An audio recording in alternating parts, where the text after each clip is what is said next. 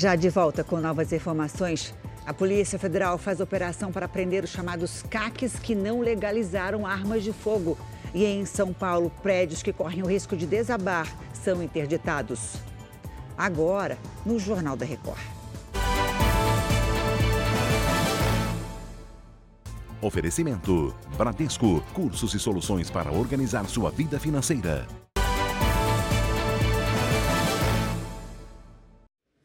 A Polícia Federal fez hoje uma operação contra armas ilegais. Ontem terminou o prazo para regularizar armas de fogo na Polícia Federal. Oi, Mara, e quantas armas foram cadastradas? Oi, Janine. Segundo o ministro da Justiça, Flávio Dino, quase um milhão de armas foram, cadastra... foram cadastradas. E quem não recadastrou por não ter os requisitos legais ou restrição para posse de arma foi alvo de uma operação da Polícia Federal. São os chamados CACs, colecionadores, atiradores e caçadores. A ação ocorre em todo o país. Os agentes cumprem mandados de prisão preventiva, temporária e definitiva. O ministro também disse hoje que mais de mil CACs não fizeram recadastramento. Janine. Obrigada, Mara. A Polícia Federal também fez hoje uma operação em três cidades do Rio de Janeiro. Segundo os investigadores, uma empresa se associou ao tráfico de drogas para fornecer sinal clandestino de internet. Oi, Pedro Paulo, conta pra gente como é que funcionava esse esquema.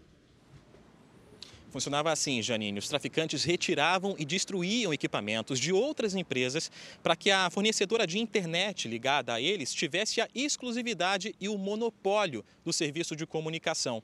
Em troca, a empresa instalava câmeras de segurança para monitorar a movimentação das ações policiais em comunidades.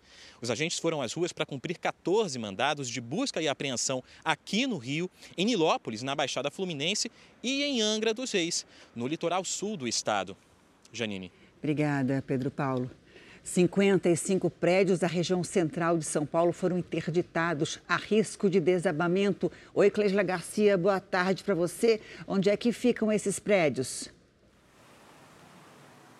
Boa tarde, Janine. Ficam na região da Cracolândia, ocupam cinco ruas nessa região central de São Paulo, entre elas a Rua Elvétia, uma rua, Janine, que é conhecida na região por ter grande fluxo de dependentes químicos durante décadas. A via também será parcialmente interditada para proteger a população do risco iminente de queda de um imóvel que fica na esquina com a Alameda Barão de Piracicaba.